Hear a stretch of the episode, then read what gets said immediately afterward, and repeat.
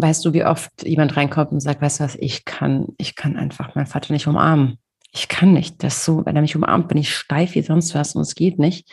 Und dann, ähm, weil, das, weil das Thema dann mit dem Vater zu tun hat, man merkt halt, hier kommt es zum Konflikt und die Verstrickung ist dort und sie das hier lösen, wie oft ich dann halt äh, Nachrichten bekomme mit, äh, ich konnte heute das erste Mal meinen Vater äh, umarmen. Oder halt eine andere Geschichte mit ähm, äh, auch ein sehr emotionsloser Vater, der noch nie in seinem Leben ich liebe dich oder ich oder irgendwie gelobt hat, gesagt hat. Ne? Also Lob oder so, gar nicht. Und dann hat die Person ähm, das Thema hier mit dem Vater aufgelöst und dann noch am gleichen Aufstellungstag kam abends eine Nachricht mit Ich liebe dich vom Vater. Also es war unglaublich. Also solche Sachen sind halt laufend.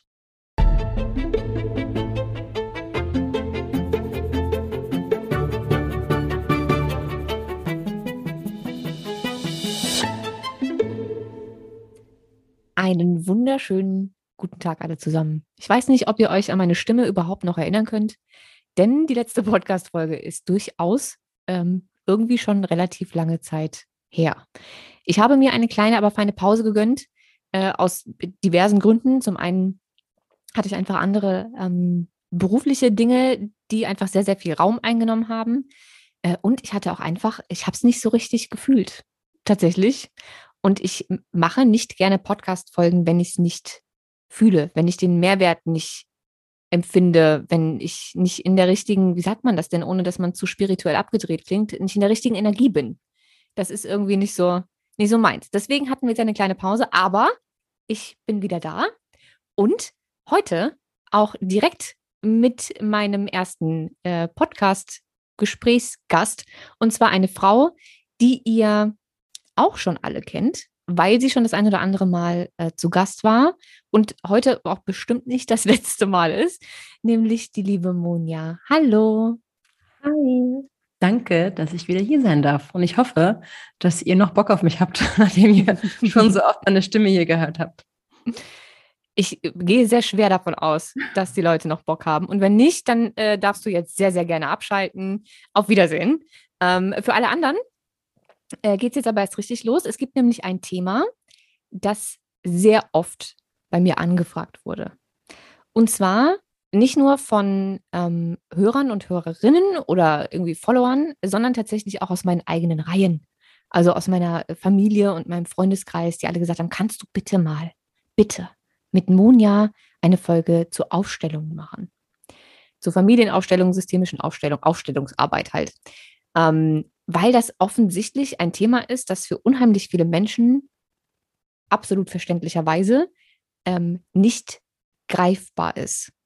Und es super viele ausprobieren wollen würden, ähm, weil sie vielleicht auch von Freunden oder Bekannten gehört haben, wie, wie mächtig dieses Tool ist und was das alles auslösen kann, aber irgendwie nicht so richtig wissen, was das eigentlich sein soll und wie das funktioniert.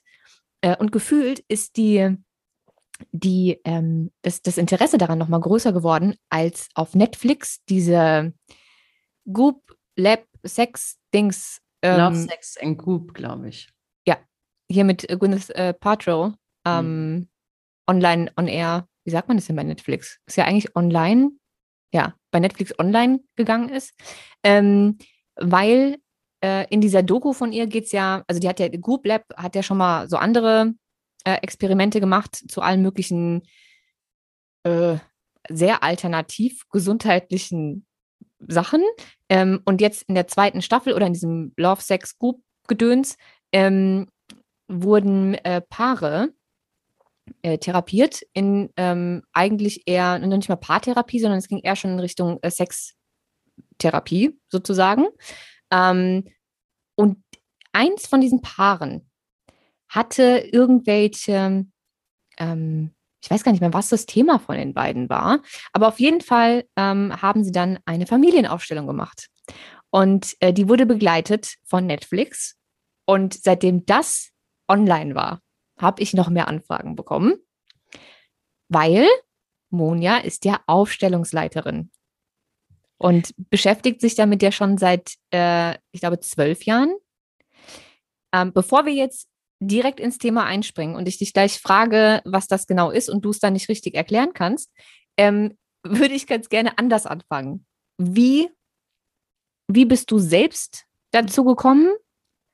Weil wir sind uns ja doch schon sehr ähnlich. Das heißt also, alles, was man nicht sofort mit dem Verstand greifen kann, war ja für dich früher auch so, okay, nee, danke. Äh, also behalt dein, dein Voodoo-Krammer bei dir so. Mhm. Ähm, wie bist du zu dem Aufstellungsthema gekommen und wie war deine erste Erfahrung damit? Mhm. Also, wie bin ich da hingekommen? Ich habe durch einen Freund, der wesentlich älter ist als ich, davon gehört. So. Und da habe ich gemeint, hier, erzähl mal, was ist denn das? Und er so, und hat er mir erstmal versucht zu erklären, was das ist. Und ich so, wie bitte? Da gehst du hin. Und ich dachte mir nur so, Gott, oh mein Gott, was stimmt mit dem nicht? Wie kann man denn, wie kann man denn zu etwas gehen? Und sorry, aber das kann nicht funktionieren. Wie denn auch? So. Hast du auch, hast du auch so an Sekten und sowas gedacht? Nicht an Sekten, aber ich dachte mir, sorry, wenn du mir jetzt nicht erklären kannst, ganz genau erklären kannst, wie das funktioniert, existiert es nicht. Punkt natürlich mit meiner Bescheidenheit, äh, die ich damals hatte. Ne? Mhm. Ähm, und wie das Leben halt so mitspielt, äh, bin ich dann schön an meine eigenen Themen geraten, so richtig heftig dann. Ähm, natürlich auch, also bei mir war das zumindest in meiner Beziehung, dass dann ordentlich meine Träger gedrückt wurden und ich aber auch dann gemerkt habe, dass ich irgendwie so viel, also dass ich ein Thema habe, mit Wut und Trauer umzugehen. Und, ähm, und dass ich, wenn ich damals, wenn ich ein Problem hatte, habe ich mich komplett zurückgezogen und habe eine riesen Mauer um mich herum gebaut und niemand konnte an mich rankommen. Ja. Hinterher weiß ich auch, dass so äh, Glaubenssätze gewirkt haben wie, ähm, wer über seine Probleme redet, ist schwach. Wer Probleme hat, ist schwach. Sowieso. Und äh, man muss alles mit sich alleine ausmachen. Und dementsprechend habe ich halt mein ganzes Umfeld immer ausgeschlossen. Und mein Partner hat mir das sehr gut gespiegelt damals. Nach dem Motto, hier, ich stehe hier und ich würde gerne mit dir darüber reden und ich wäre gern für dich da, aber ich komme nicht ran. Und ich so, okay. So, auf jeden Fall, diese Themen haben sich, ähm, sind immer schlimmer und schlimmer geworden, wurde auch noch von mehreren Seiten getriggert, dass ich gemerkt habe, ich kann nicht mit Wut umgehen, ich kann nicht mit der Trauer umgehen. Ähm, ich kann, ich bin sehr perfektionistisch und ähm, gehe nicht gut mit mir um, auch wenn ich das nicht so bewusst wahrgenommen habe, erst später. Und dann wollte ich so eine Aufstellung gehen, habe mich angemeldet. Und dann habe ich mich wieder abgemeldet. und dann sind nochmal bestimmt, also ich glaube, es ist fast ein Jahr vergangen, bis es echt, bis der Leidensdruck so hoch war und ich es nicht mehr ausgehalten habe. Ich dachte, weißt du was, so eine Aufstellung kann nicht so schlimm sein. Ah, ich komme, ich versuch's ich gehe mal hin. Und dann halt hingegangen und habe dann mein Thema äh, damals aufgestellt. Und es war für mich wirklich, also für mich, für jemanden, der damals äh, nicht mit, in Anführungsstrichen, äh, schwachen Anteilen umgehen konnte, der nicht mit Wut, Schmerzen, all den vermeintlich negativen Gefühlen umgehen konnte. Und dann vor einer Gruppe sich hinzusetzen und über sein eigenes Thema zu sprechen, war, also also mein ganzes Nervensystem ist wirklich, ich bin amok gelaufen. Es war für mich wirklich ganz, ganz schlimm. Für andere ist das kein Thema. Und deswegen bin ich auch immer extra liebevoll. Ich erkenne ja sofort, wenn mein Klientel mein früheres Ich so ein bisschen widerspiegelt.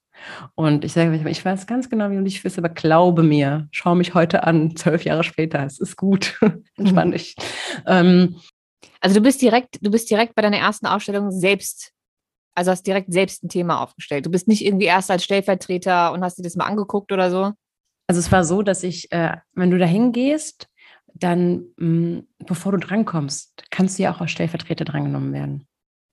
Das hört sich jetzt für alle, die überhaupt nicht wissen, was da passiert, alles komplett bescheuert an. Aber ich verspreche, wir klären gleich auf, was äh, genau. aufgestellt wird und was Stellvertreter sind. Ja. Das klärt sich gleich auf. Aber so kann Monja erstmal erzählen, wie sie selbst dazu gekommen ist. Und, und übrigens hat allein dieses, meine erste, äh, meine erste Rolle, meine erste Stellvertreterrolle hat direkt dafür gesorgt, dass ich doch an diese Arbeit glaube. Denn ich wurde blind aufgestellt. Und blind aufgestellt werden heißt, dass ich als Okay, warte, ich glaube, ich glaube, ich erkläre zumindest schon mal die Grundlagen, damit äh, man jetzt mitkommt, wenn du erklärst. Genau. Ähm, Aufgestellt heißt tatsächlich aufgestellt. Also man stellt sich einen Raum vor von, keine Ahnung, sagen wir mal, sechs bis sieben Leuten ähm, und man kommt, oder auch mehr, man kommt mit einem Thema und äh, jemand stellt dann für dieses Thema die anderen Personen, die im Raum sind und als Stellvertreter, deswegen nennt man das so, äh, da sind,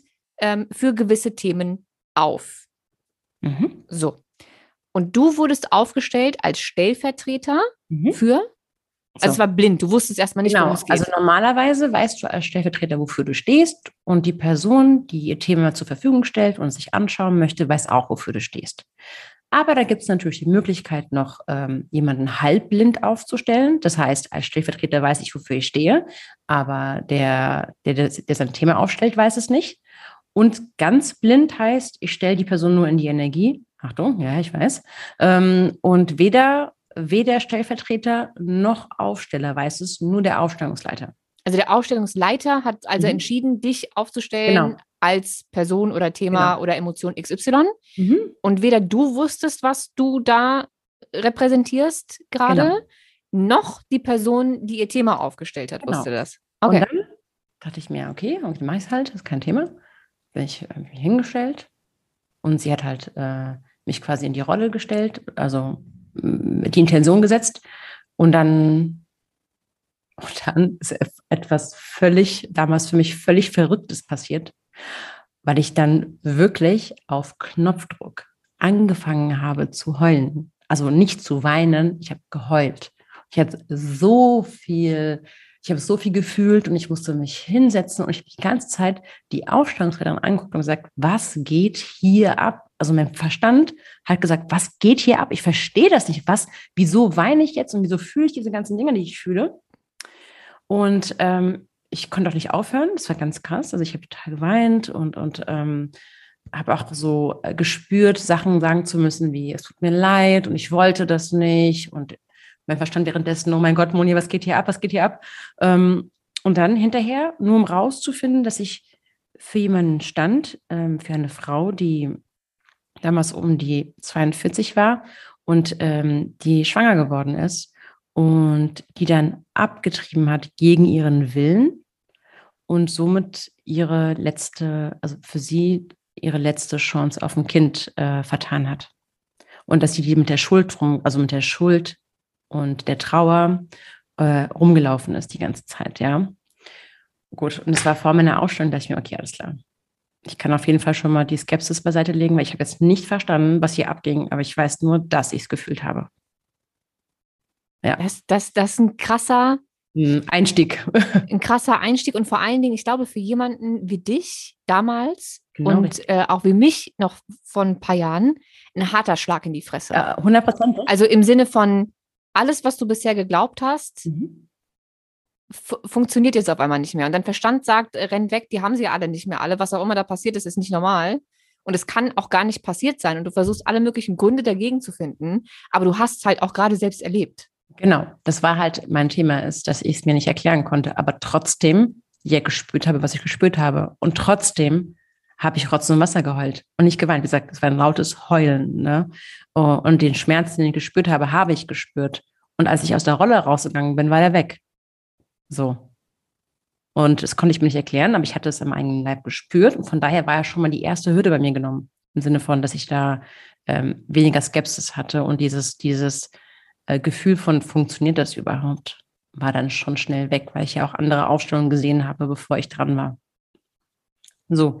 Und dann äh, war ich dann dran, Stimme hat gezittert und ich war ein bisschen aufgeregt, aber meine Aufstellungsleiterin war auch sehr liebevoll und hat das sehr kompetent begleitet. Und äh, damals ähm, habe ich mich quasi mit meinen Anteilen ähm, konfrontiert gesehen, also mit dem Anteil, der Wut unterdrückt und mit dem Anteil, der nicht Trauer spüren darf und wo das herkommt und bin da quasi in Kontakt getreten mit den Sachen, die ich mir eigentlich nicht anschauen will, die ich an mir nicht mag, die ich verachte, ne? Und bin damit hier quasi, äh, habe die wieder integriert. Das nimmt man ja auch, wenn Anteile ausgelagert sind und die wieder zu integrieren und die wieder zu, zu dir zu nehmen. So, also, das heißt, du hast die Anteile aufgestellt, also all die Sachen, die du, die du irgendwie nicht ähm, integriert hattest oder die du abgestoßen hast, die du nicht mochtest. Genau. Die hast du aufgestellt. Genau, also bei mir damals war das so, dass es auch was mit meinem Familiensystem zu tun hatte. Das heißt, meine Eltern waren aufgestellt, meine Geschwister und die beiden Gefühle ähm, und halt auch der Glaubenssatz mit, ähm, ich darf keine Schwäche zeigen. Und da hat sich relativ schnell äh, herausgestellt, wann das entstanden ist, dass es ein inneres Kind-Thema war. Und ähm, was ich mir eigentlich selber damit antue, dass ich mir das nicht anschauen kann. Und natürlich kann ich nicht mit Wut umgehen, wenn ich mir nie erlaube, Wut zu spüren. Und natürlich bahnt sie sich ihren Weg, wenn sie da irgendwie einen Fuß in die Tür kriegt mal und sie irgendwie richtig getriggert wird, weißt du, und ich das Gefühl habe, wieso bin ich jetzt nicht Herr meiner Sinne oder wieso habe ich das nicht unter Kontrolle, so wie sonst auch. Ähm, und sie sich in dem einfach mal Druck verschafft, also immer einfach mal das Druck rauslässt in dem Moment, ja, und einfach mal raus, aus mir rausschießt und ich einfach reagiere. Ja. Und, ähm, und dann gehst du halt in Kontakt damit. Also im Sinne von auch mal ähm, mit deinen Anteilen zu sprechen. Und okay, warte kurz, damit ich das mal kurz, ja. kurz verbildlichen kann für alle, die jetzt denken, okay, ich komme immer noch nicht mit. Du stehst also in diesem Raum und mhm. es gibt Stellvertreter, die du aufgestellt hast für die Wut, für die äh, mhm. Trauer, für den Glaubenssatz, für was Mutter, auch immer. Mein Vater, Mutter, mich. Vater. Das mhm. heißt also, du stehst in einem Raum, vor dir stehen diese ganzen Menschen, die jede eine Rolle erfüllen. Mutter, Vater, äh, Schuld, mhm. Wut, was auch immer. Und die Person, die beispielsweise die ähm, Wut repräsentiert mhm. oder ähm, Stellvertreter für diese Emotion ist, mhm. mit dieser Person, mhm. also deiner Wut in dem Moment, gehst du in den Austausch. Das heißt, du redest mit der Person, ja. die für dich gerade die Wut darstellt. Genau. Okay, hoffe, das haben jetzt alle verstanden. Genau, also das machst du ja. Du, du fragst auch, also bei der Aufstellung ist es ja so, wie gesagt, es fängt ja so an, dass es erstmal ein Vorgespräch gibt. So, und schauen wir uns das Thema erstmal das Thema an. Dann wird das Genogramm aufgemalt. Genogramm sieht aus wie so ein Stammbaum. Und dann wird es abgefragt, ähm, ne, wie ein bisschen wie die Kindheit war, welche Themen, welche Familientraumata, gibt es Fehlgeburten, gibt es Abtreibungen, gibt es ähm, äh, Sachen, die im Familiensystem eher verschwiegen werden, nicht gesehen werden, ne, solche Sachen. Und dann ähm, arbeiten wir quasi die Bestandteile, die einzelnen Elemente seines Themas heraus. So, und schauen dann, ähm, okay, was in meinem System hat alles mit meinem aktuellen Problem zu tun? So, und dann, wenn wir das aufgeschrieben haben, dann stehen wir auf. Meistens bei mir sitzen wir nämlich auf dem, hier ganz gemütlich auf dem Boden. Und dann darf sich äh, die Person aus dem Publikum Menschen aussuchen, die für diese einzelnen Elemente stehen. Zum Beispielsweise erstmal für sich selbst, weil es ist eine Aufstellung. Du stellst zunächst einmal jemanden auf, der für dich der für dich steht am Anfang. Dann halt für Mutter, Vater, für, für die Gefühle, für den Glaubenssatz. So. Und dann ähm, ist es so, dass ich dann sage, okay, fang bitte mit dir an. Das ist auch interessant, die meisten Leute fangen nämlich nicht mit sich an. Okay. Obwohl es um sie geht und es ihre eigene Ausstellung ist, sagt auch mal ganz viel aus, wer mit sich anfängt und wer gar nicht daran denkt. Oder mir am Ende die Frage stellt, ja, was fehlt denn hier noch? Ja, du fehlst. Oh. Ja, oh. Ja. Ähm, und dann nehmen Sie diesen Menschen hinten an den Schultern und schieben ihn quasi rein in, in, auf die Fläche. Und ich sage immer, stell die Person so hin, wie es sich für dich richtig anfühlt. So. Und dann machen Sie das eine Weile und dann merken, okay, so, so fühlt es sich richtig an, so kann er sich hinstellen. Der soll bitte in die Richtung schauen. Ähm, und dann, also zum Einrollen in die Rolle, sagt man dann, okay, ähm, man lässt die Hände auf die Schulter und sagt, du stehst für mich Monja jetzt in diesem Moment. Du stehst, das ist die andere Person, ich stehe für dich, Monja. Okay. Und dann geht sie wieder raus und dann darf sie die ganzen Rest, den ganzen restlichen äh, Stellvertreter aufstellen, so wie, wie es sich für sich für, für die Person richtig anfühlt. Und das ist immer da schon super interessant zu sehen. Das ist das erste Bild, was aufgestellt wird, also wie diese Person ihr eigenes Thema extern darstellt also das erste Bild ist schon. Ich wollte gerade sagen, das hat ja, das hat mhm. ja auch schon Bedeutung, ne? Total. Also es gibt ja, wenn du, wenn du, ähm, ich habe mich damit jetzt noch nicht intensiv beschäftigt, aber es gibt ja ganz viele verschiedene Methoden aufzustellen. Mhm. Es gibt ja auch ganz viele Therapeuten, die ähm, mit Figuren arbeiten und so, wo nicht andere Menschen aufgestellt werden, ähm, sondern du mit, mit Bodenankern arbeitest mhm. oder mit äh, Puppen oder mit was auch immer. Ähm, und da wird ja auch schon immer geguckt, wo, wie stehen die alle zueinander. Ne? Also wie weit sind die voneinander entfernt? Gucken die sich an, gucken die sich weg? Äh, ist einer viel kleiner als der andere oder viel größer als der andere oder wie auch immer? Mhm. Ähm, was hat, kannst du mal ein Beispiel dafür nennen, was das für eine Bedeutung haben kann, ja. wenn man. Also, also zum Beispiel, ähm, mh, mm, letztens hatte eine Person ein Thema mit der Versagensangst. Und sie sagt, sie spürt diesen Druck von der Versagensangst überall. Und sie hat ganz unbewusst, hat sie diesen Glaubenssatz wirklich hinten, die hat, hat ihn sich wirklich in den Nacken gestellt. Also die, der war so nah dran an ihr, und war, hat ja auch jemanden gewählt, der größer war. Und es sah schon so mächtig aus, wie sie da stand da vorne und die Person, die die Versagensangst dargestellt, die echt in den Nacken atmen konnte und die sie von hinten quasi fast schon umarmt hat, ja. Und, aber sie hat gesagt, so fühle ich mich. So fühlt sich diese Angst für mich an. Genau so. Oder ähm, genauso wie, ähm, da ging es darum, authentischer zu sein. Und da war äh, quasi ihre Stellvertreterin, die für sie selbst stand, und dann ihr authentisches Ich. Und sie hat, also sie konnte da nicht hingucken und hat ihre Mutter dazwischen gestellt. Oh, wow. Mhm. Also super spannend. Ja, also da sieht man schon super viel, wie sich das verhält auf den ersten Blick. So, und dann geht die Aufstellungsleiterin und die Person, die ihr Thema aufstellt, ist mal raus aus dem, ich nenne es immer Feld, also aus dem, aus dem Aufstellungsfeld wir betrachten es erstmal von außen. Dann sage ich, was fällt dir auf? Wie ist es für dich? Okay. Hm. Und dann sage ich den Aufstellern, den Aufstellern, ähm, den Stellvertretern, dass sie sich erstmal einfühlen dürfen. Fühlt euch in eurer Rolle ein. Kriegen die ein paar Sekunden. Und dann sage ich ihnen, dass sie ihrem, ihrem Impuls folgen dürfen. Das heißt, bei wem, wer steht mir zu nah? Wo möchte ich am liebsten hin? Wo will ich wegrennen? Möchte ich stehen bleiben? Möchte ich mich hinlegen? Ähm, möchte ich wegrennen? Es gibt ja auch dynamische Aufstellungen, wo dann zum Beispiel, was weiß ich, ein Glaubenssatz eine Person jagt und die hat keinen Bock auf die und die rennt die ganze Zeit weg. Und dann ist es so, ich, bis ich dann sage, es ist gesehen. Also siehst du die Dynamik dahinter? Du rennst weg, der rennt hier hinterher. Also ne, es wird nichts mit dem Wegrennen. Ähm, so. Und dann fange ich an, die einzelnen Stellvertreter abzufragen. Also zunächst einmal auch jetzt äh, beginnt mit der Person, ähm, die, die ihr Thema aufstellt, sagt, wie fühlst du dich denn? Wie ist es? Und es ist so krass, wie die Leute dann ihr Gefühl beschreiben oder ihre körperlichen Symptome und wie oft dann die Person, die da neben mir steht, sagt, oh mein Gott, genau so ist es, Monja. Wie kann es sein? Wie kann es denn sein? Beim letzten Ausstellungstag hat jemand gesagt, der stand für einen Bruder von jemandem. Und er hat gesagt, ich weiß nicht warum, aber mein ganzes Gesicht brennt. Und dann dreht sie sich zu mir und sagt, ja, er hat nämlich Akne, die komplett entzündet ist. Wow. Ja, und aber das sowas so Momente. Lauf, ja, aber das gibt es am laufenden Band easy. Für mich ist so schon so normal, so ja, mhm, ja.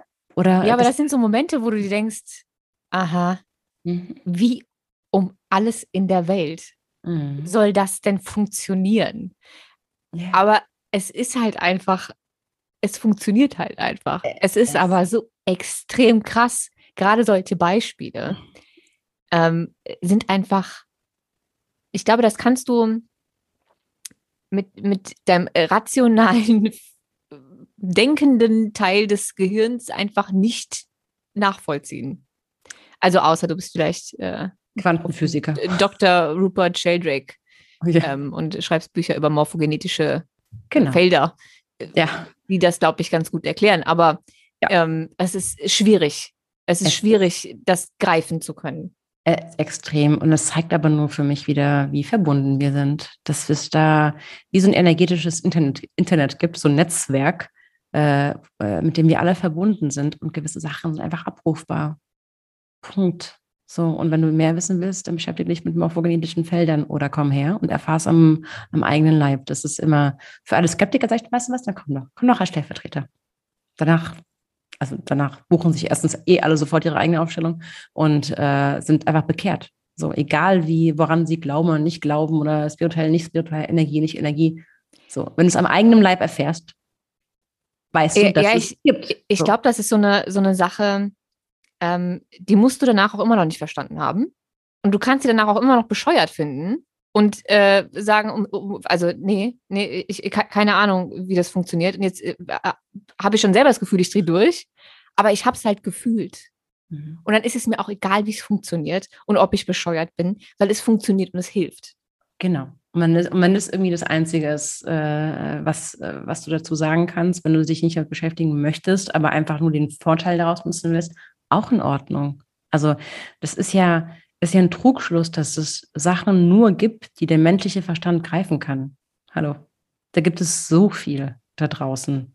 Ich meine, allein unser Gehirn ist nicht richtig erforscht. Oder kann irgendwie Prozent, schweige denn das Universum ist nicht richtig erforscht, weil es nicht geht. Wir wissen voll viel nicht. Ja, ich glaube aber tatsächlich, dass es gar nicht mehr so lange dauern wird, bis man äh, genau, genau erklären kann, wie das funktioniert, weil ja sehr, sehr viele Wissenschaftler dranhängen, genau an diesen Themen. Ähm, und es ja auch schon ähm, Versuche gab, die im Ansatz erklärt haben, wie sowas zustande kommen kann.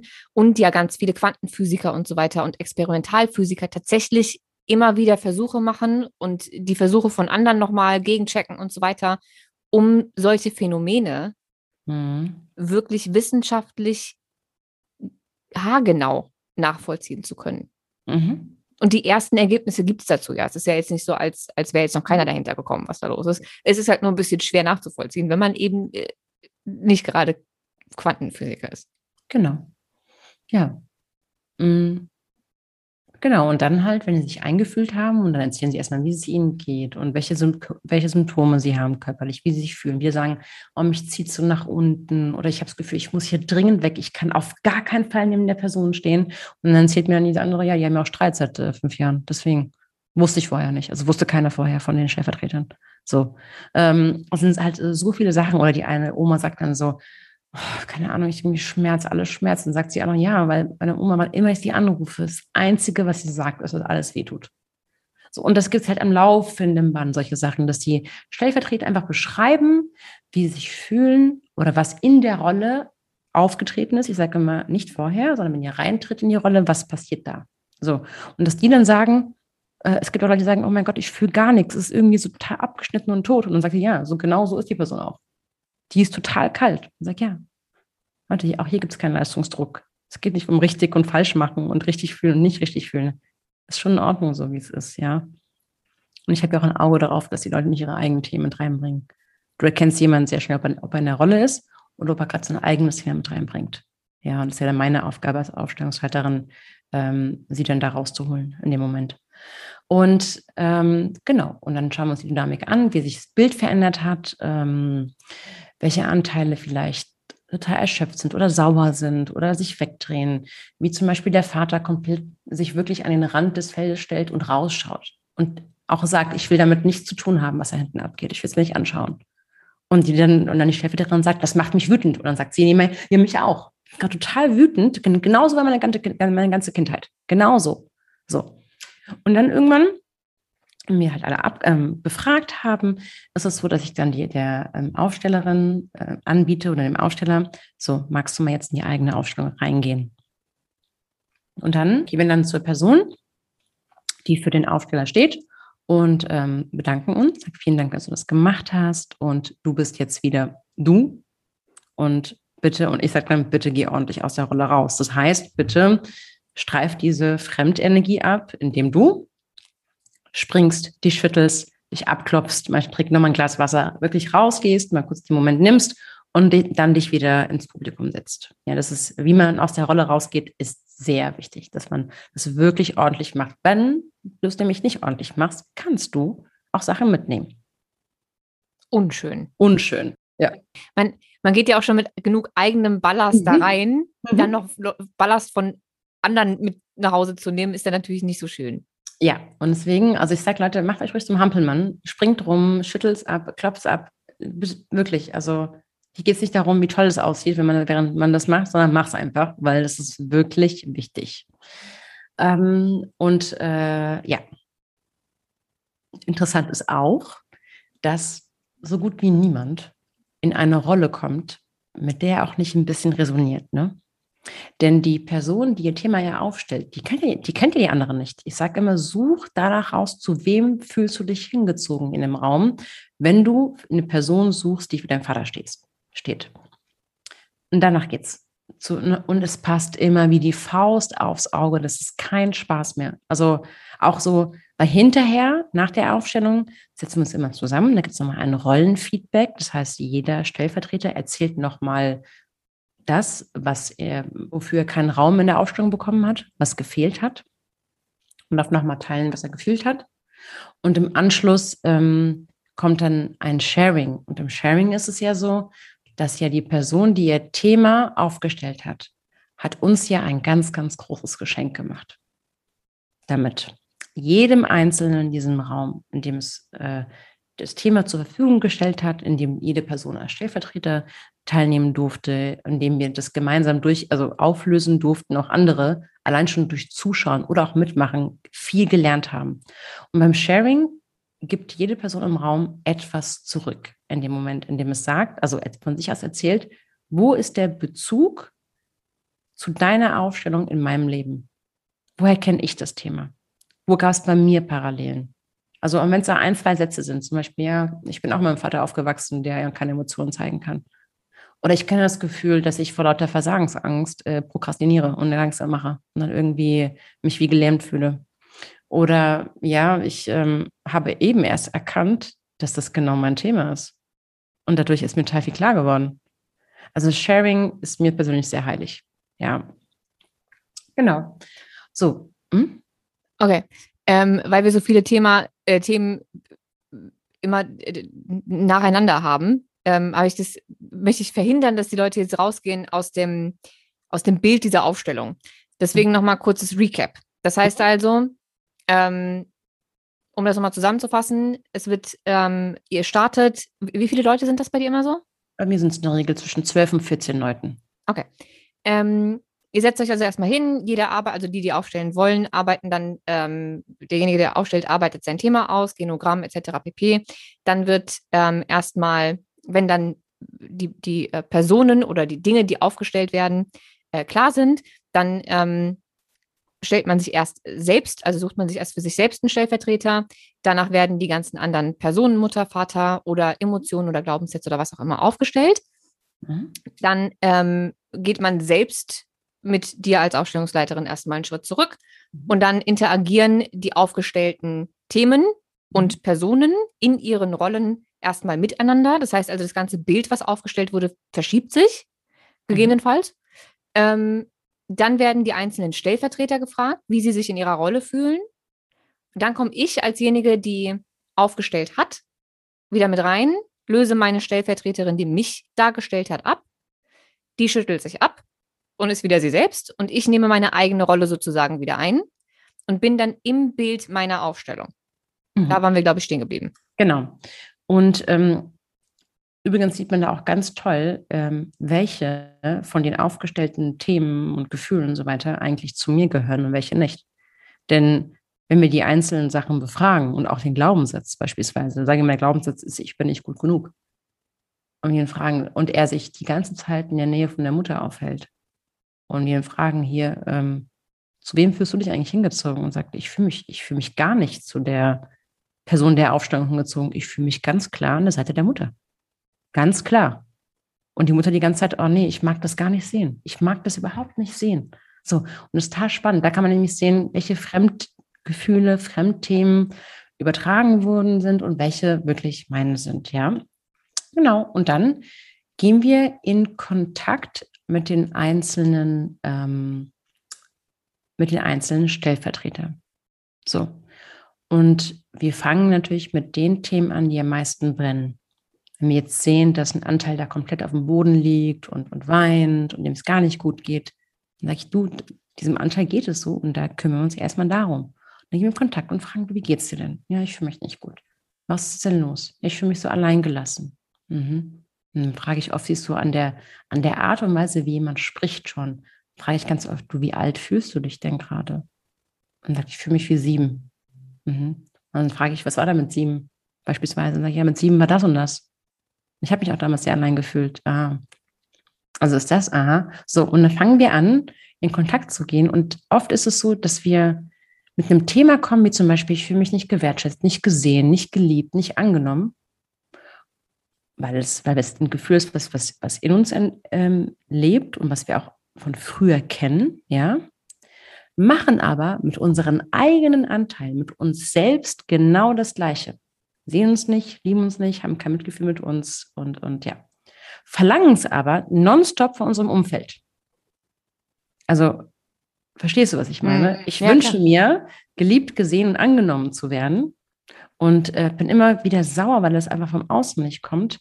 Bin aber also in der Beziehung zu mir selbst weder liebevoll noch mitfühlend, noch sehe ich mich gar nichts. Und bin super verurteilend und, und abgetrennt von mir. So. Und ich sage ja auch immer, die wichtigste Beziehung ist die zwischen dir und dir selbst. Vertrauen, Selbstvertrauen ist, wenn ich mir vertrauen kann, dass ich gut mit mir umgehe, dass ich meinen Rücken stärke, dass ich meine Grenzen achte, dass ich, wenn ich mal nicht so toll bin, wie ich, wie ich mich, wie ich gerne wäre, dass ich nicht draufhaue, sondern mich auch abholen kann, sagen, pass mal auf, okay. So. Diese Beziehung. Und das ist das Fundament für alle anderen Beziehungen. So. Und dann geht es halt darum, in diese Anteil zu integrieren. So und oft sagt ihr, also es kommt darauf an, wer die Person ist. Wenn es jemand ist, der, es gibt, ich habe auch Leute, die sagen dann so, ich habe keinen Bock auf diesen Anteil. Guck mal, wie schwach der da rumliegt. Mal, wie der aussieht. Und dann denke ich, ja, ja, kannst ja weiter verurteilen, kein Thema. Aber was war nochmal der Grund, warum du hier warst? Ach so, weil du, ah ja, okay. Dann, hm. so, und dann geht es auch darum, sie dazu zu bewegen. Das ist auch viel Coaching on the field, wirklich. Also während der Aufstellung wird ja auch viel parallel gecoacht. Also das ist, das ist interaktiv die ganze Zeit. Aber wie, wie Ähm, stelle ich mir denn so eine Integration vor? Es ist ja jetzt Ja. nicht so, als Mhm. wären wir in einem Sci-Fi-Film und als könnte ich den, den Anteil, also die stellvertretende Person nehmen ähm, und äh, keine Ahnung, wie bei Matrix ähm, oder bei, bei Men in Black, ähm, renne ich einmal gegen die und dann Mhm. ist die in mir drin und gut ist. Nee, nee, so funktioniert das nicht.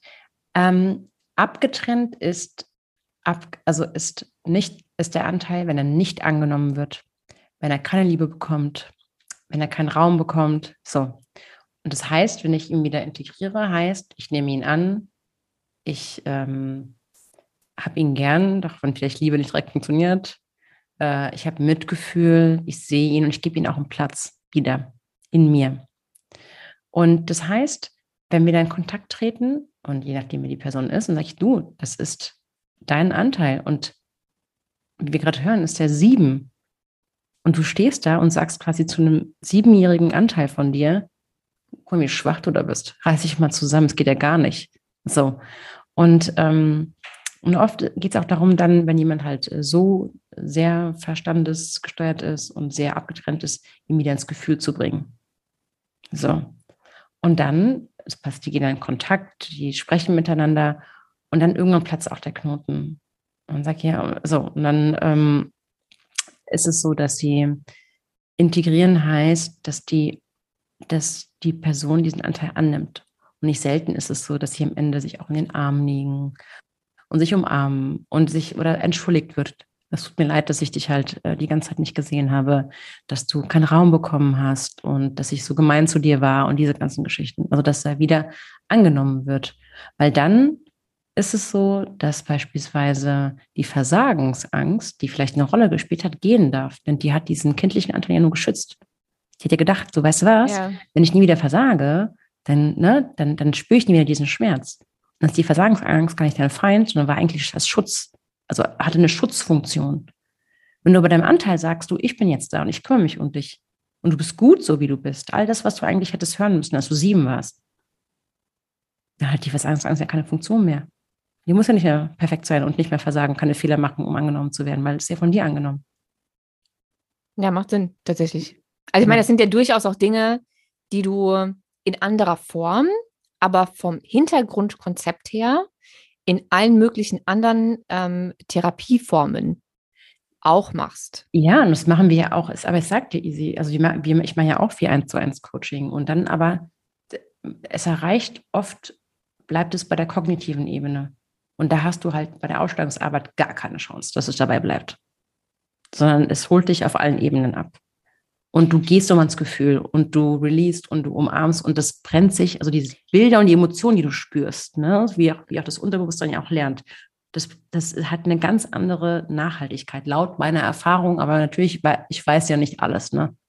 Du, also ich meine, ich war ja noch bei keiner Aufstellung, ähm, aber ich merke schon einen Unterschied zwischen, ich habe ein normales 1 zu 1 Coaching und ähm, mein Coach bittet mich, mein äh, siebenjähriges Ich vor mir auf den Stuhl zu setzen Mhm. ähm, und mit dem zu reden.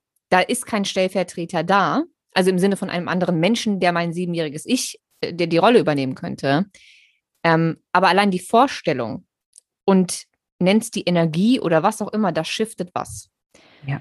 Und ich bin niemand, der sehr nah am Wasser gebaut ist oder sehr schnell. Ich bin auch sehr, sehr rational. Das kannst du als äh, durchaus ja auch mein Coach äh, so Mhm. unterschreiben, dass es sehr lange dauert, bis ich vom Denken ins Fühlen komme. Mhm. Aber wenn, wenn ich irgend, keine Ahnung, irgendeinen Menschen, ähm, um den es geht, ähm, oder Anteile von mir auf den Stuhl setzen muss, auch wenn das nur imaginär und vorgestellt ist, Mhm. dann dauert es aber keine drei Sekunden, bis da Tränen Ja. laufen. Und Mhm. normalerweise ist es sehr, sehr schwer, ähm, dass ich überhaupt ins Weinen komme. Ähm, aber das dauert dann keine zwei Sekunden mehr. Und das Ja. ist keine, das ist keine, ähm, keine so ähm, heftige Energie und, und äh, so ein heftiges Setting wie bei einer Aufstellung, wie du sie machst, vor Ort. Aber trotzdem ist es ein Unterschied, ob ich mich nur mit dir unterhalte in einem 1 zu 1 Coaching oder ob ich irgendeinen Anteil von mir auf den Stuhl setze. Absolut. Und das, das ist ja auch Und da merkt man den Unterschied Mhm. schon. extrem. Das ist auch, das, Auch wenn man sich vorkommt wie ein Volldepp. Also Ja. ich bin ja jemand, der sich sehr schnell wie ein Depp fühlt. Äh, und als Moni das erste Mal zu mir gesagt hat, setz doch mal auf den Stuhl gegenüber. Und ich so, was? Was? ich weiß noch. Was willst du von mir? Ja. Er setzt doch mal auf den Stuhl gegenüber. Ja, wie denn? Bist du blöd oder? Ich, ich rede doch jetzt nicht mit einem Stuhl, Alter. ja, ich weiß noch. Ähm, ich meine, ich bin sehr trotzig, wenn sowas, aber ich meine, du warst ja vorher selber so, das heißt, also du weißt, wie du Ja. umzugehen hast. Ähm, am Ende des Tages mache ich es trotzdem, ähm, weil ich mir dann halt denke, gut, ich meine, ich komme jetzt vor wie der allerletzte Depp. Ähm, aber ich will ja nichts unversucht lassen, ne? Weil erstens vertraue ich dir und deiner Arbeit, zweitens kenne ich eigentlich, kenne ich ja die, die Hintergründe und warum sowas funktioniert. Äh, trotzdem fühlt man sich wie ein Depp, wenn man mit einem Stuhl redet. Ähm, aber ich will dem Ganzen ja dann trotzdem eine Chance geben. Das heißt, irgendwann weigere ich mich nicht mehr und mache es dann halt trotzdem und merke dann, okay, scheiße. Mhm. Äh, Mhm. So. Ähm, und wenn ich da schon den Unterschied so krass merke, dann kann ich mir halt noch nicht mal im Ansatz vorstellen, wie intensiv das bei einer richtigen Aufstellung mit anderen Leuten in einem Raum sein muss. Ja, es ist, also ist der Hammer. Ich liebe, ich liebe diese Arbeit. Und ja, und ähm, wenn ich keine Stellvertreter zur Verfügung habe, nutze ich halt Bodenanker, Stühle, Kärtchen, Kissen. Aber Also das machst du in, im 1 zu 1 Coaching auch, wenn du, Ja. wenn du 1 zu 1 Klienten hast und mit Ja. denen ein Thema aufstellen willst, dann machst du das nicht nur an so Aufstellungsabenden, sondern du machst dann tatsächlich auch irgendwie äh, Bodenanker. Genau, genau. So für, ähm, für hm, ich mache keine große, aufwendige Aufstellung, wie jetzt mit, mit Stellvertretern, aber du, man kann schon viel mit äh, Bodenankern und Stühlen machen. Und trotzdem, glaube ich, laut meiner Erfahrung ist das mit, also ich habe es so erfahren, dass das mit, mit Stellvertretern, mit echten Stellvertretern schon ähm, am, das ist so das Nonplusultra. Aber mit Stühlen kannst du super arbeiten. Mit Kärtchen kannst du super arbeiten. Mit Bodenankern, mit Brett, mit dem Aufstellungsbrett kannst du ganz toll arbeiten. Und auch da passiert ganz viel, auch emotional, ja. Und ähm, Ich glaube tatsächlich, dass es, ähm, dass so eine Aufstellung, also vielleicht für Leute, die sich jetzt ähm, auch nicht so richtig, noch nicht so richtig darauf einlassen können, wie das, nennen wir es mal, energetisch funktioniert, weil es einfach so weit weg ist. Mhm. Aber es ist ja, selbst wenn es, wie soll ich das denn sagen? Es ist ja, als hättest du ein Theater vor dir, das dein Innenleben repräsentiert und dir Menschen wie in so einem Impro-Theater deine eigenen, oder von mir ist auch von deinen, von deinen Eltern oder was auch immer, aber von den eigenen Emotionen und Ängsten finde ich es immer noch am spannendsten. Also mit deiner, mit deiner Emotion dich austauschen zu können. Also mit deiner Wut, die dir dann vielleicht sagt, dass sie gar keine Wut ist, mhm. sondern eigentlich Angst ähm, oder was auch immer. Also dass du, dass du mit deinen eigenen Emotionen sprechen kannst, sozusagen. Ähm, oder Dinge mit deinem Vater klären kannst, weil der, der, der stellvertretende Vater ähm, ist ja nicht dein richtiger. Das heißt also, vielleicht fällt es dir sogar da leichter oder dein Vater sagt dir, dein stellvertretender Vater sagt dir Dinge, die dein echter Vater dir nie sagen konnte. Ähm, und dann ich, ich glaube einfach, dass es eine, eine, eine unfassbar wertvolle Arbeit ist. Äh, das, weißt du, wie oft jemand reinkommt und sagt, weißt du was, ich kann, ich kann einfach meinen Vater nicht umarmen. Ich kann nicht. Das so, wenn er mich umarmt, bin ich steif wie sonst was und es geht nicht. Und dann, ähm, weil, das, weil das Thema dann mit dem Vater zu tun hat, man merkt halt, hier kommt es zum Konflikt und die Verstrickung ist dort und sie das hier lösen, wie oft ich dann halt äh, Nachrichten bekomme mit, äh, ich konnte heute das erste Mal meinen Vater äh, umarmen. Oder halt eine andere Geschichte mit ähm, äh, auch ein sehr emotionsloser Vater, der noch nie in seinem Leben ich liebe dich oder ich oder irgendwie gelobt hat, gesagt hat. Ne? Also Lob oder so, gar nicht. Und dann hat die Person ähm, das Thema hier mit dem Vater aufgelöst und dann noch am gleichen Aufstellungstag kam abends eine Nachricht mit Ich liebe dich vom Vater. Also es war unglaublich. Also solche Sachen sind halt laufend, ne? dass du. Mir ist das tatsächlich bei dir auch passiert. Mhm. Wir hatten mal eine Coaching-Sitzung und ähm, da ist auch irgendein altes Thema mit meinem Vater aufgeploppt. Und wir waren durch äh, mit dem Coaching und ich glaube, zwei Stunden später ähm, hat er mich irgendwie angerufen, so aus dem Nichts. Aber auch so zwei, dreimal mhm. hintereinander. Und ist jetzt, also ich habe äh, zu meinem Vater ein ganz gutes Verhältnis, aber es ist jetzt nicht so, als würden wir irgendwie super oft telefonieren ähm, oder uns schreiben oder äh, keine Ahnung. Und ähm, irgendwie hatte der mich dann mehrfach angerufen und mir geschrieben und keine Ahnung was. Und ich dachte so, okay, mhm. äh, das ist seltsam, mhm. ähm, weil Timing und so, also ganz abgefahren. Ähm, das war schon, das war schon krass. Also ja. es zeigt halt das Nicht-Sichtbare für uns, das Nicht-Greifbare. Genauso wie letztens jemand da war, die echt äh, mit ihrer älteren Tochter ähm, irgendwie total Probleme hat. Und dann ähm, hat sich herausgestellt, dass sie fast die gleichen Probleme mit ihrer Mutter hat, nur umgekehrt. Und es war super spannend, als sie ins Gespräch mit ihrer Mutter gegangen ist und die haben ihr Thema aufgelöst, sagt dann die Tochter plötzlich, boah, mir ist der ganze Druck, der ganze Druck ist weg. Der ganze Druck, der mir auf der Brust lag und dieses Gefühl, was ich die ganze Zeit hatte, ist plötzlich weg. So, das heißt, das Thema, was sie mit ihrer Tochter hatte, hatte eigentlich was mit ihr und ihrer Mutter zu tun. Und die Tochter hat es getragen die ganze Zeit. So. Und es zeigt halt Sachen, die wir, an die wir so manchmal gesprächstechnisch aber nicht rankommen würden. Ja, klar. Ja, und deswegen bin ich so ein großer Fan davon. Genauso wie, äh, wenn wir Themen zurückgeben, ist es ganz wichtig, dass wir es auf einer achtsamen, und respektvollen Art und Weise zurückgeben. So, es gibt auch Klienten, die Kinder, und dann haben die einen Glaubenssatz und schmeißen den Elternteil hin. Sag ich, nee, nee, zurück. Aber, aber Dalli. Aufheben und zurücknehmen. So, wird doch nicht angenommen so. so. Sondern auf eine achtsam, mitfühlenden Art und Weise gibst du das zurück, sonst bleibt er bei dir. Und ähm, ist auch schön zu sehen, wenn sie es zurückgeben und ich frage dann die andere Person, kannst du es annehmen? Wie fühlt es sich für dich an? Und dann sagt, es fühlt sich nicht authentisch an. Und sage ich, und nochmal. Und so. Bist du es ehrlich? Oh ja, ja, ich bin auch, ich bin auch oh, ein Pain wow. in the Ass. Also, aber ganz ehrlich, ich kann das nur, weil ich das alles erlebt habe. Ne? Wenn du aus dem Kopf sprichst oder vom Herzen sprichst, das spürst du sofort. Und dein Gegenüber sagt mir dann, ich glaube der Person das nicht, wenn sie mir das sagt. Oder die Anteile sagen mir dann, ich glaube ihm das nicht. Das meint ihr nicht ernst. Ich spüre noch die Verachtung. Und dann sagt die so, boah, ich verachte dich ja auch. Und dann sage ich, okay, dann let's again. Okay, dann nochmal. So.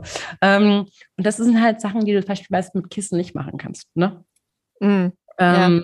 Und deswegen bin ich da auch so ein großer Fan davon. Das ist, äh, ja. Und ich meine, allein schon, wenn man die Gesichter vor einer Aufstellung sieht und nach der eigenen Aufstellung, das sind manchmal zwei verschiedene Menschen. Wirklich. Also das ist es ist immer, es ist immer noch so krass. Ich, ich, ich, ich mache es ja schon so ewig und trotzdem fasziniert mich die Arbeit immer wieder aufs Neue. Und natürlich spielt auch das Setting eine große Rolle. Ne? Also ich komme, es kommen ja jetzt zwölf bis 14 fremde Menschen zusammen. Und dann, ich mache ja auch, ich habe auch ein Einführungsprogramm, der dafür sorgt, dass sie äh, äh schneller in Kontakt treten, nenne ich es mal. Ähm, bevor die Aufstellungen losgehen. Wir essen ja auch gemeinsam, es gibt Brunch gemeinsam und Kaffee trinken zwischendurch. Man braucht Pausen nach einer Aufstellung, weil das, das laugt einen auch einfach aus. Und dann, wenn die sich begegnen an ihrer Verletzlichkeit und füreinander da sind und im Raum halten, das ist nochmal eine ganz andere Geschichte. Das Setting ist schon so heilsam. Also das Miteinander und das Füreinander und das Nicht-Getrenntsein, von dem man glaubt, dass wir es ja eh sind, ja. Und was dann, wie sie dann hier rauslaufen am Ende des Tages, ist, als würden die sich irgendwie 15 äh, Jahre kennen, was sie auch tun, nachdem jeder sich da halt nackt gemacht hat mit seinem Thema, ja.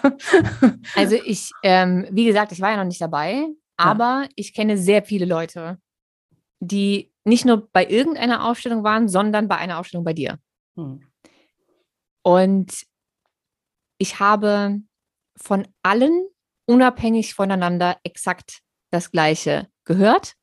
Und das war erstens, ähm, muss jeder in seinem Leben mal gemacht haben. Zweitens, kann man nicht erklären, muss man selbst erlebt haben. Drittens, ich liebe diese Menschen, die mhm. ich da kennengelernt habe. Ich kannte sie vorher nicht, das waren alles Fremde, aber diese, diese, diese Verbindung, die man nach diesem Aufstellungstag hat, das sind ja keine zwei Stunden, das sind ja manchmal zehn oder so, ähm, die, die kriegst du mit anderen Menschen nach 20 Jahren Freundschaft nicht.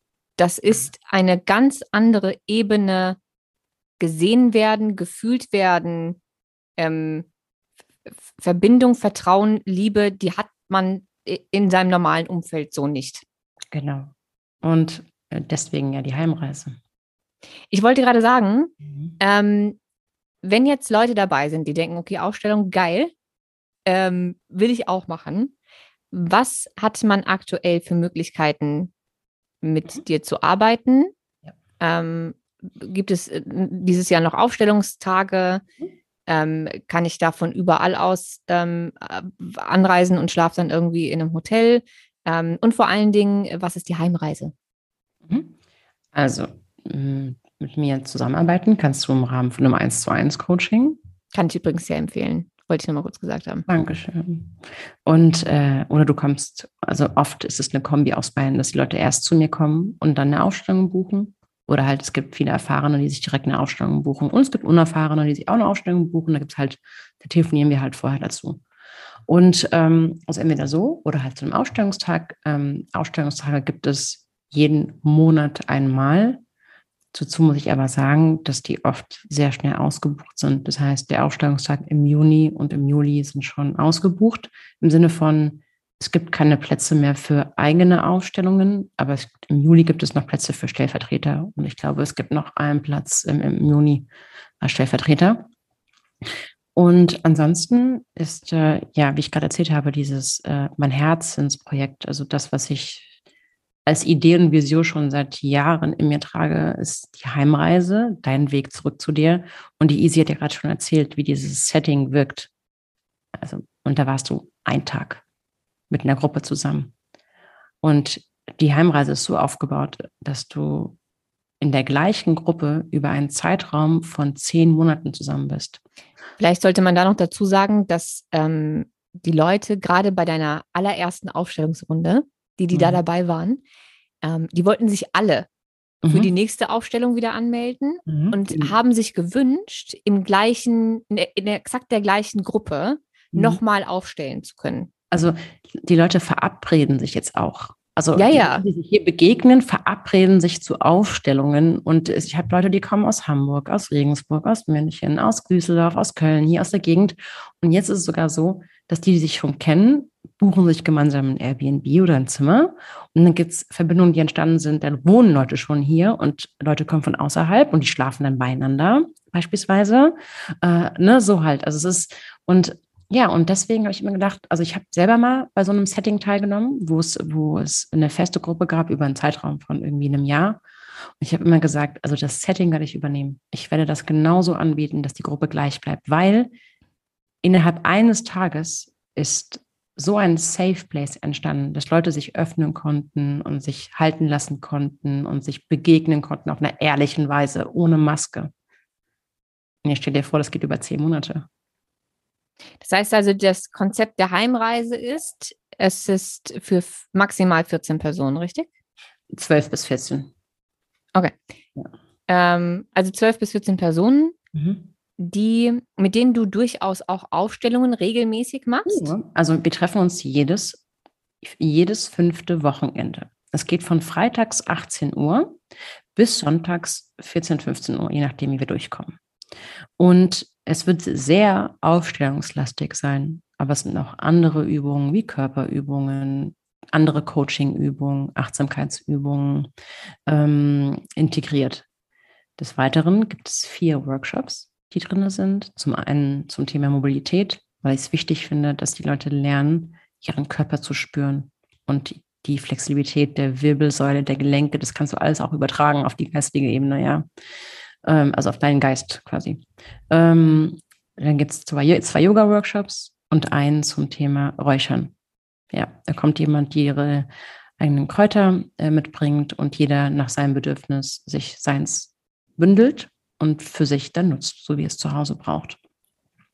Und es gibt eine Goodie Bag und wir essen gemeinsam. Samstags ist Mittagessen gestellt. Die, die, äh, Frühst jeder Frühstück, äh, jedes Frühstück ist von mir gestellt, äh, Getränke und Co. Aber ja, aber es geht darum, wirklich in die Tiefe zu gehen. Also gemeinsam in die Tiefe zu gehen. Und der Rahmen ähm, sorgt dafür, dass auch die ganzen versteckten Themen, die gar nicht beim ersten, zweiten oder dritten Mal hochkommen würden, hochkommen dürfen weil du dich sicher fühlst und weil du Vertrauen hast. Und es geht darum, wirklich mal, also sich von den ganzen um, ja, von den ganzen Kindheitsthemen, innere Kindthemen, ähm, äh, Glaubenssätzen, das, was man so Schattenarbeit nennt, äh, Kommunikationsthemen, Grenzsetzungsthemen, äh, Beziehungsthemen, rauszuarbeiten. Also auf die eine Hälfte, da geht es darum, das alles aufzuarbeiten, soweit wir halt kommen in deinem Tempo. Das wird jetzt ein lebenslanger Prozess, ja, aber da schon mal dahin zu schauen und zu schauen, wie weit komme ich. Und dann halt in der zweiten Hälfte zu schauen, wer bin ich eigentlich? So, wer bin ich? Was wer sind meine? was mache ich ja, eigentlich hier? Ja, genau, genau. Wer bin ich? Und was sind meine Werte? Was trage ich in mir? Was ich eigentlich so gern rauskriegen würde, aber mich nicht traue, weil das zugemüllt ist durch Angst und Glaubenssätze und so weiter und so fort. Ähm, eine große Jahresreflexion ist integriert. Ja. Und es hört ja im März 2023 genau einen Tag vor Frühlingsbeginn auf.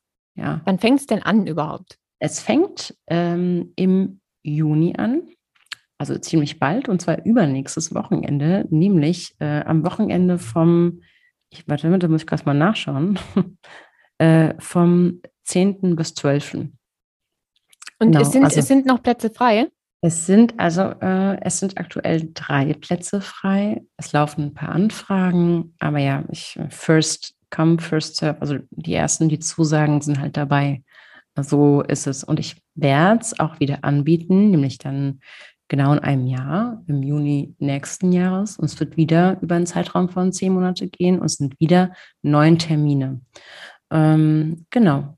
Und da darf man einfach in sich hineinspüren und schauen, ob man, ob's, ob es sich passend für einen fühlt, mal so richtig äh, Frühjahrsputz zu machen bei sich und zu schauen, äh, die ganzen Themen, die mich irgendwie davon abhalten, äh, erfüllte Beziehungen, äh, irgendwie zufrieden zu sein, glücklich zu sein, bei mir zu sein, authentisch zu sein, ähm, warum ich immer die gleichen Muster fahre, mir die gleichen Menschen in mein Leben anziehe, immer die gleichen Probleme habe, warum sich das alles wiederholt, sich das immer anzuschauen, dann sich, kann sich die Person einfach bei mir melden ich wollte gerade sagen, wenn ich jetzt ähm, Interesse habe, unabhängig mhm. davon, ob ich ähm, Lust hätte auf ein 1 zu 1 Coaching, mhm. ähm, das übrigens auch online geht für alle, die nicht aus der Nähe ja. von Frankfurt kommen. Ja. Ähm, oder ob ich Lust habe, mal zu einem Aufstellungstag zu kommen, ähm, auch wenn die jetzt ausgebucht sind, die nächsten. Aber ja. angenommen, ich will was aufstellen ähm, oder auch Interesse habe an der Heimreise, wie trete ich mit dir in Kontakt? Genau, also das sind die nächsten zwei sind ausgebucht. Ich biete ja laufend äh, jeden Monat einen Aufstellungstag an. Also einfach anfragen und dann mir entweder ähm, eine DM schreiben bei Instagram und fragen oder direkt eine Mail an monia.solved.de. Wahrscheinlich schreibst du das in die Show Notes rein. Ja. Mhm. Ähm, und einfach dein Interesse bekunden. Dann kriegst du nochmal den, ähm, die, den Flyer mit allen äh, Informationen, die irgendwie online nicht zu finden sind. Ja. Okay, aber wenn ich mich für die Heimreise entscheide, muss ich mich wahrscheinlich einfach ähm, relativ schnell entscheiden, weil ja. geht ja jetzt auch schon äh, übernächste Woche los. Genau, es geht über, übernächste Woche los. Es gibt ein, zwei, drei Kandidaten, die an zwei Terminen nicht können. Ja, ähm, mit ihnen habe ich ausgemacht, dass sie dann zu einem Ausstellungstag kommen dürfen stattdessen.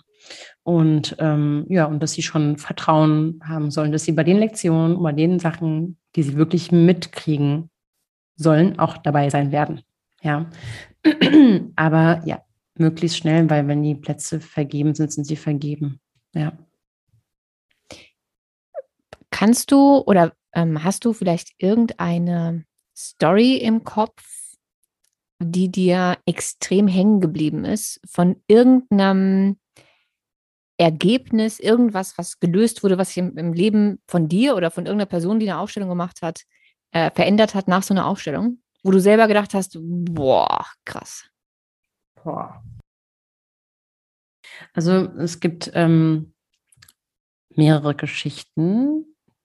Da gab es äh, eine Person, die ähm, einfach nicht in die Eigenverantwortung kommt. Und ich weiß warum. Also sie, sie kommt irgendwie nicht ins Machen und ähm, weiß nicht wohin mit sich und ähm, kriegt nicht ihr Leben im Griff, gar nicht. Und ist immer so, ja, orientierungslos. Und dann haben wir das Thema aufgestellt und am Anfang stelle ich immer die Eltern mit rein.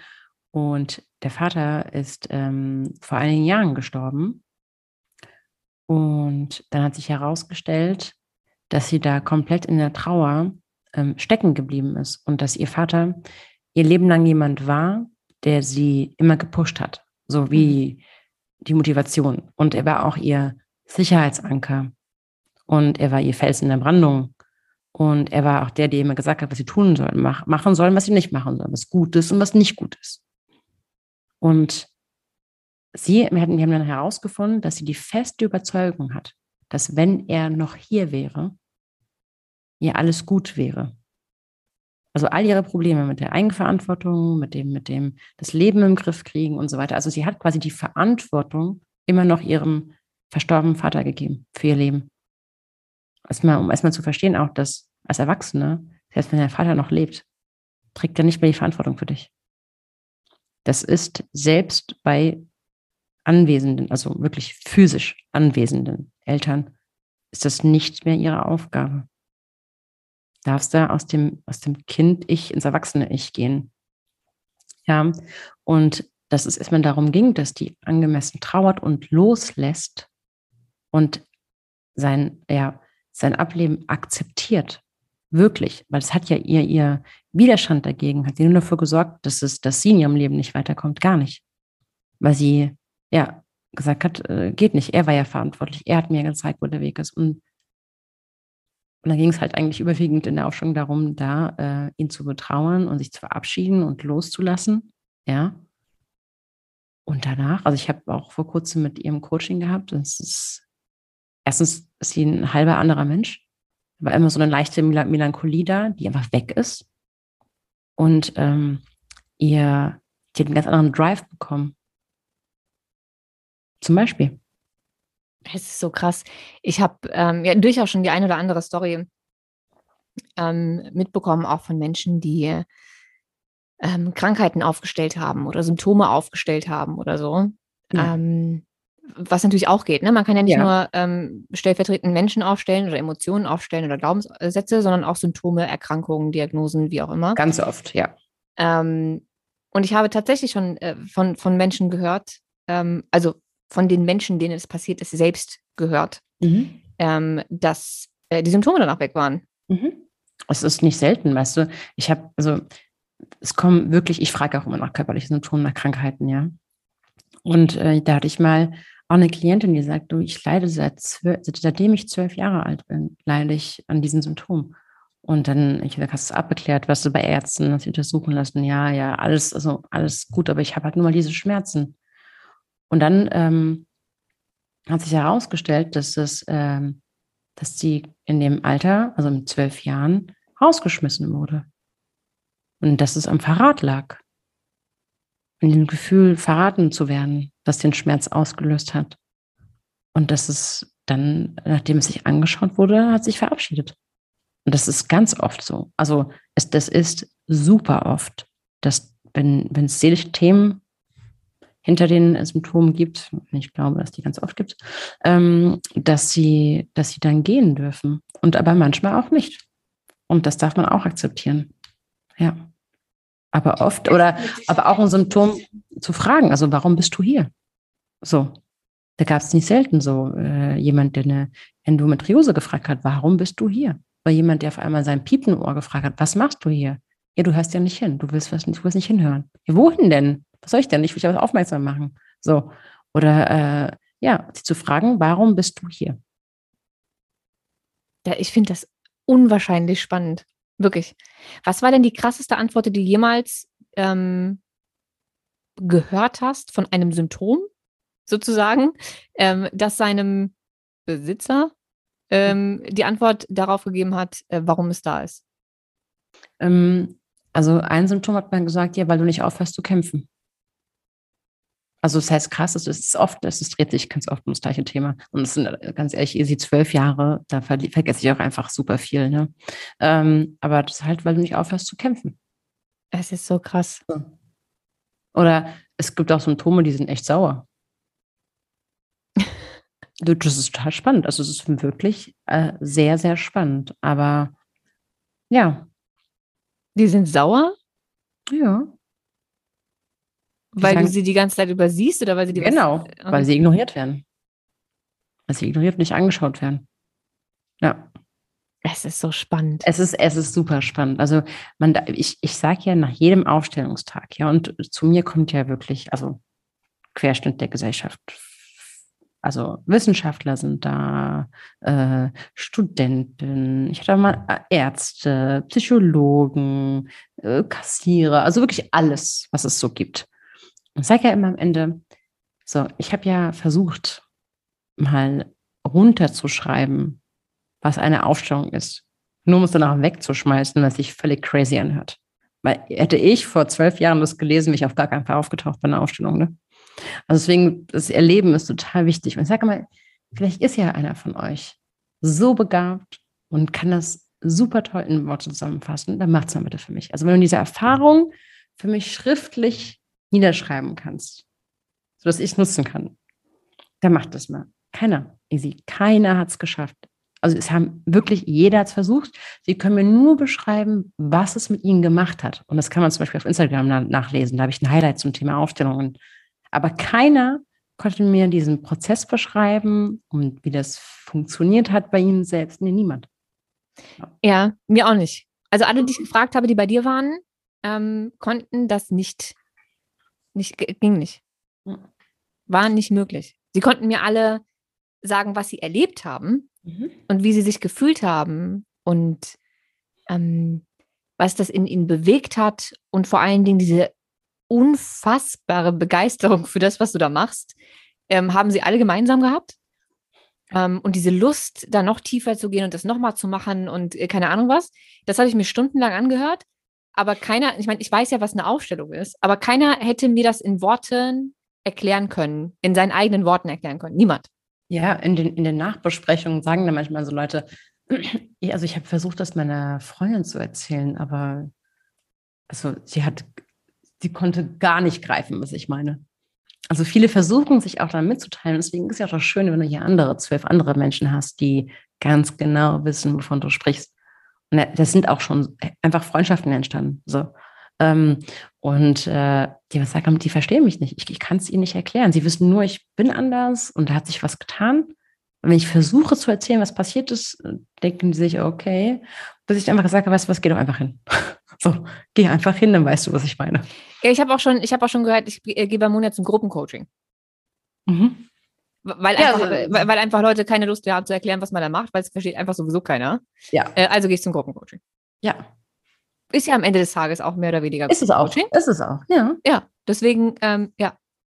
Ja. Gut, ich hoffe, dass wir jetzt äh, ein bisschen Licht ins Dunkle gebracht haben. Ich, ho ich hoffe wirklich, dass wir das irgendwie so halbwegs verständlich erklären konnten für alle, die so unfassbar interessiert daran waren, ähm, weil es ist, glaube ich, wirklich schwer zu erklären. Und auch wenn ich noch nicht dabei war, ich habe schon verstanden, wie es funktioniert, aber auch für mich ist es natürlich nicht einfach, ähm, ohne jemals live dabei gewesen zu sein, ähm, das zu erklären. Für dich aus anderer Perspektive genauso schwierig, weil du ständig live dabei bist, zu erklären, was da passiert.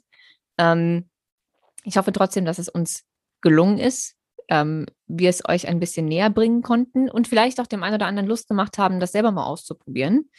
Ähm, alle Informationen äh, zu Munja und wie ihr mit ihr in Kontakt äh, treten könnt, packe ich logischerweise in die Show Notes. Und solltet ihr an der Heimreise teilnehmen wollen, ähm, schnell melden, bevor es weg ist. Eins zu eins Coachings und Aufstellungstage und sowas macht Monja ja immer und regulär. Ähm, aber die Heimreise fängt eben in zwei Wochen an. Also sollte da jemand Interesse daran haben, dann jetzt. Möchtest du abschließend noch irgendwas sagen? Ja, dass ich äh, vielleicht äh, mit dieser Arbeit absolut im Einklang mit mir bin. Wirklich. Das ist genau mein Ding. Also ich liebe es und ich fühle es und jede Aufstellung bestätigt mir einfach, wie, ja, wie effizient und wie wirksam es ist. Aber das merkt man auch. Man merkt auch, dass du da zu 100 Prozent dahinter stehst und vor allen Dingen du von dieser Methode ähm, also mit Methode meine ich die Aufstellungsarbeit, ja tatsächlich so begeistert bist und so überzeugt bist, dass du nicht nur selbst so coachst und, mhm. und Aufstellungstage anbietest, sondern ja auch jedes Mal, wenn du ein Thema mhm. hast, mhm. das immer noch selbst aufstellen lassen gehst. Genau. Ich gehe dann zu meiner Ausbilderin und sage hier, ich habe was entdeckt, was Neues. ähm, und ich würde es gerne, gerne anschauen. Ja.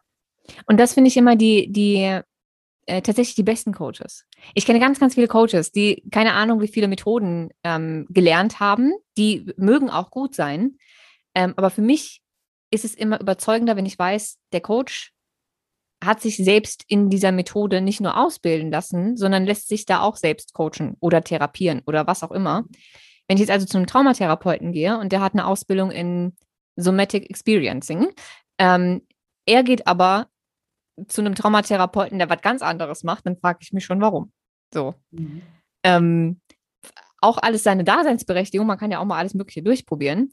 Aber ich finde es immer, wenn du merkst, wie überzeugt der Coach von seiner eigenen Anwendung ist, dass er das in regelmäßigen Abständen selbst macht, für sich, dann ist das nochmal so ein anderes Level an Authentizität. Uh, ich habe das Wort beim ersten Mal ohne Versprecher gesagt. Ich wollte gerade sagen, herzlichen Glückwunsch, weil Bam. immerhin. Bam.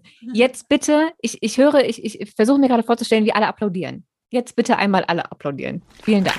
Ja. Mhm. ja. Ja, man ist nie fertig. Also das ist ein lebenslanger Prozess. Also auch kein Coach dieser Welt, egal was sie dir online erzählen, kein Psychologe, kein Berater, kein Arzt, auch die nicht. Alles Menschen. Und alle haben ihre Blindspots, ja, und ihre Themen, wo sie nicht so gut in der Lage sind, ähm, eine Vogelperspektive einzunehmen. Also ja, nicht täuschen lassen bei sowas. Ja, ich finde es schön, dass du das auch nochmal sagst. Es gibt zu wenig Leute, die das ähm, ganz öffentlich so ansprechen in dieser Branche.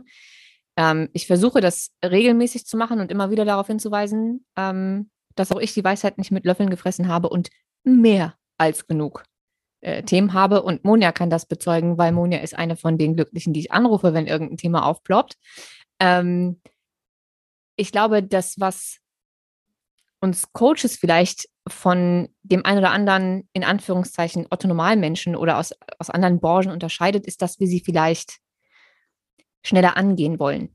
Mhm. Oder dass wir mit einer anderen Einstellung rangehen. Dass ja. wir vor den Themen nicht wegrennen wollen, sondern dass wir sie sehen und denken, oh ja, cool, alles klar. Autsch tut weh, machen wir jetzt. So.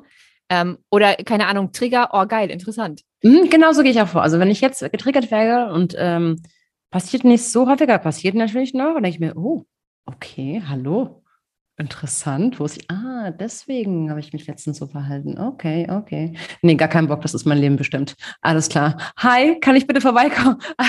Ja, tatsächlich ist es man, auch Man genauso. geht schneller ran. Ja. Man geht einfach schneller ran und man erkennt es vielleicht einfach ein bisschen schneller. Hm. Ähm, weil ich kann zum Beispiel mittlerweile, meine Themen sind nicht weg. Also die werden wahrscheinlich auch die nächsten 50 Jahre, äh, werde ich noch irgendwelche Themen zum Aufarbeiten finden. Ähm, aber mir fällt schneller auf. Genau wo ich früher, an der Stelle, wo ich früher einfach gedacht hätte, keine Ahnung, mein Freund ist einfach blöd, jeder würde sich darüber jetzt aufregen. Ähm, oder, äh, keine Ahnung, ähm, der eine Kunde ähm, ist einfach extrem behindert. Ähm, merke ich jetzt, hat das jetzt wirklich was mit dem Kunden zu tun oder nicht? Oder ist mein Freund wirklich blöd? Ähm, mhm. oder hat er gerade einfach nur eine alte Wunde getroffen, die eigentlich mit ihm nicht wirklich was zu tun hat? Und ich kann mittlerweile, es fühlt sich anders an. Also ich habe mhm. eine so krasse Achtsamkeit dafür mittlerweile, dass ich das unterscheiden kann, ob das ein Gefühl von jetzt ist oder ein Gefühl von einem Thema, das eigentlich seinen Ursprung woanders hat. Und wenn ich es dann sehe, dann möchte ich es meistens auch irgendwie angucken. Mhm. Nicht immer gleich. Manchmal sind das auch Themen, die so, so unangenehm sind, dass ich sie aber bewusst dann wegschiebe. Weil ich einfach gerade keinen Bock, keinen Nerv, keine Energie, keine Ahnung was. Und dann denkst du, ja gut, jetzt habe ich das Bewusstsein dafür, das reicht ja erstmal. Mhm. Nö. Nö, tut's nicht. Bis es ja. richtig weh tut. Und ich sage das so klar, ähm, weil, weil ich, gerade ich ja immer so, das klingt jetzt total doof, aber so glorifiziert werde. So, mhm. die Easy hat die Weisheit mit Löffeln gefressen und so. Äh, und ich möchte mal so werden wie Easy und die hat ja gar keine Themen mehr. Und äh, warum bist du eigentlich immer so gut gelaunt und so resilient und so keine Ahnung was? Nö. Und nö. Nö. Wirklich nicht. Äh, absolut nicht. Ich habe nur vielleicht einen anderen Umgang damit. Und auch ich habe noch Themen, die ich sehe und dann wegschiebe, weil ich, weil es einfach gerade zu sehr wehtut, mir das anzugucken und weil ich da gar keinen Bock drauf habe. Mhm. So gar nicht.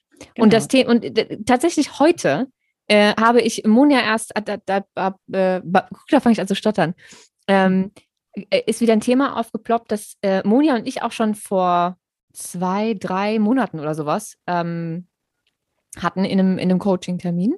Ähm, damals war ich so, dass ich es erkannt habe und am gleichen Tag noch Monja angerufen habe und gesagt habe, hier, ich habe da ein Thema, wir müssen jetzt reden. So, dann dachte ich aber gut, die zwei Stunden, die ich dazu hatte, die haben jetzt gereicht. Nö. Nee. Nö, haben sie nicht. Es hat sich, es hat sich verbessert, aber es kam jetzt äh, nochmal mit Anlauf in den letzten Wochen, aber richtig mit Anlauf. Und ich habe es mir aber die ganze Zeit nicht angucken wollen. Und vorhin hat Monja gesagt, du, also, ich will ja nichts sagen, aber eventuell könnte man sich das mal angucken. So im ja. Innen statt im Außen. Ja, so. Jetzt werde ich nächste, nächste Woche einen Termin mit Monja haben. Und das hat mich jetzt drei Monate gekostet, die mir nicht so gut getan haben. Das ist, glaube ich, sowas von normal easy. Ich glaube, das kennt einfach jeder. Aber ganz genau deswegen sage ich ja. so klar nochmal, mhm. ähm, weil sich so viele damit alleine fühlen. Und gerade bei Leuten, die in der Öffentlichkeit stehen oder gerade Leuten aus der Persönlichkeitsentwicklung, der Psychologie oder Ärzten, Heilpraktikern, Leuten aus dem Coaching-Bereich denken, die haben diese Themen nicht. Und wenn sie ein Thema haben, gehen sie damit vernünftiger um. Und sie gehen immer gleich zum Coaching und immer gleich zur Therapie. Ja, meistens schon, aber manchmal dauert es auch. Und manchmal ja. weiß man, man müsste eigentlich was machen und man weiß es besser, aber man macht es trotzdem nicht. Und auch das ist erstmal okay. Ja, definitiv. Das, ich sage immer, jedes Thema hat seine Zeit. Ja, das war doch ein sehr, sehr schöner Abschlusssatz. So, also wir versuchen nochmal uns zu verabschieden. Ähm, wie gesagt, ich verlinke alles Wichtige zu Munja. Ähm, solltet ihr noch nicht auf Instagram folgen, holt das ganz, ganz dringend nach, ähm, weil sie ist tatsächlich eine der, der wenigen Personen ähm, auf Instagram, deren Content ich ähm, unwahrscheinlich bereichernd finde. Also einfach, weil sie sich auch so enorm viel Mühe gibt, nicht nur was die Grafiken betrifft, sondern die Captions sind auch immer so lang und so, ähm, so durchdacht und mit so viel Mehrwert. Also ähm, einmal der Monja folgen und dann bedanke ich mich an dieser Stelle nochmal bei dir, dass du ähm, wieder da warst und wir über Ausstellungen gesprochen haben. Ja, vielen Dank ja, für den Raum, den du mir gegeben hast. Sehr, sehr gerne. So, dann verabschieden wir uns jetzt und äh, ihr und ich, wir hören uns äh, in zwei Wochen wieder. Es gibt also nicht nochmal so eine lange Pause. Das äh, war jetzt nur einmalig. Ab jetzt wieder jede zweite Woche. Und bis dahin haltet alle schön die Ohren steif.